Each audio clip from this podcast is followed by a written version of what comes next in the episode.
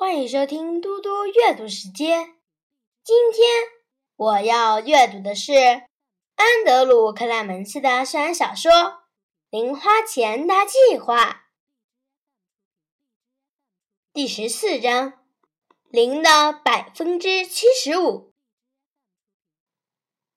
没有午休，这是格雷格唯一不喜欢六年级的一点。大家吃完午饭后，洗好餐盘。然后坐下来等铃响，这时不能走来走去，也不能大声说话。工友波西先生总是在场，他会倚着拖把监视大家。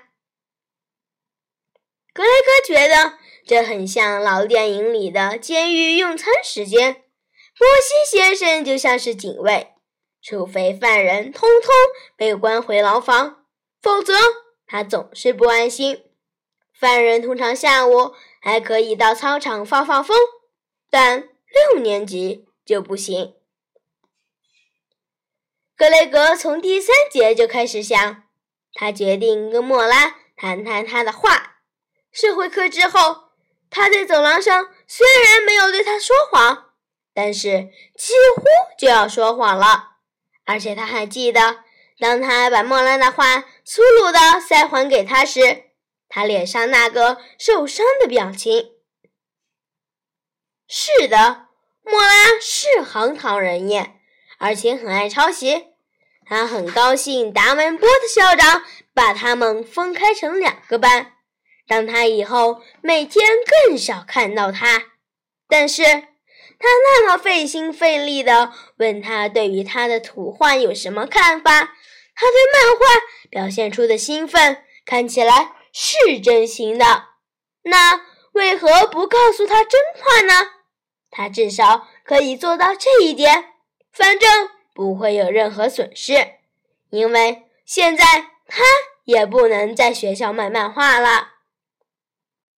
格雷格知道，如果他走到莫拉桌边跟他说话，一定会被一群女生包围。如果这些听众在场，他才不要说出想说的话呢！而且达文波特校长命令过他不可以接近莫拉，所以他现在还不敢就这样走过去。于是他很快的吃完午餐，仔细观察寝室。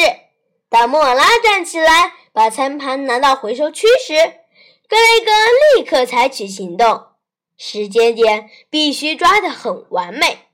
他果然也做到了，而莫拉也看到他走过来。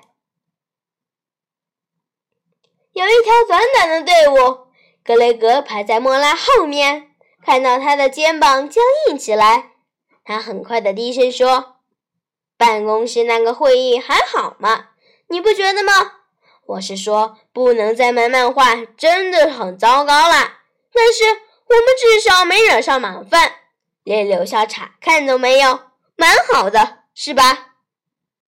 莫拉没有转身，也没有点头，没有反应，什么也没有。格雷格深吸一口气说：“喂，我那时候不是那个意思，就是社会课下课，艾琳和布兰妮跑来那时，你也听到他们说的了，就就怎样？”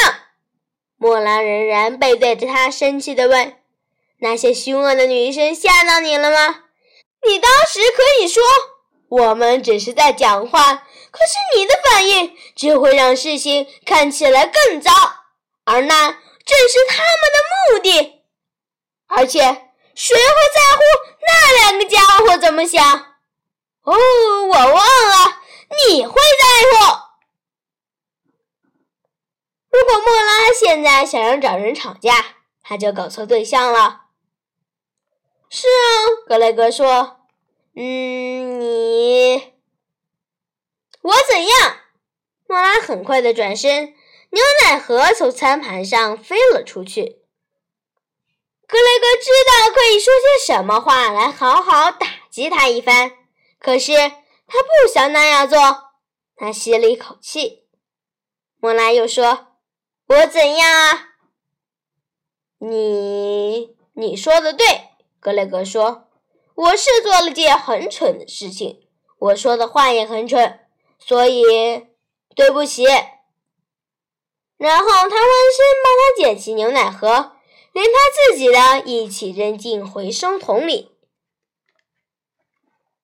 嗯，莫拉说，他很意外他会道歉，也很意外他会帮他捡垃圾。他说：“嗯，谢谢。”然后把他的餐盘放到输送带上。格雷格说：“不客气。”他也把餐盘放好。格雷格手上没东西了，他忽然觉得很尴尬。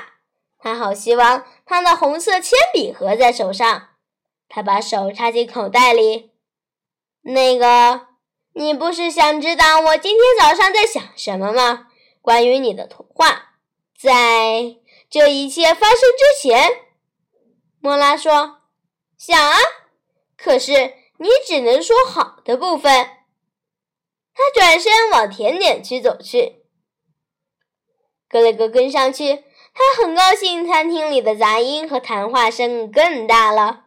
这种声音就像是一种掩护。他靠近莫拉说：“如果你只是想听好话，你的图画就不会进步。”他转过头来，所以说有些地方还不错喽，真的。格雷格看着他的脸，想看看他是不是说真的。他的眼睛没有撒谎。莫拉真的不知道自己的话有多棒。他忽然意识到，这可能是第一次，他不是在吵架的情况下看着莫拉。他把脸转向前，往甜点桌靠近一步，仔细的选择要说的词语。然后他说。我不想骗你，因为你的话，嗯，是真的很好。有些人可能是运气比较好，所以开始就画的比较好。但我觉得你不是这样，因为你已经抓到画漫画的诀窍了，连每个格子表现的时间点呢，你你也完全掌握到了。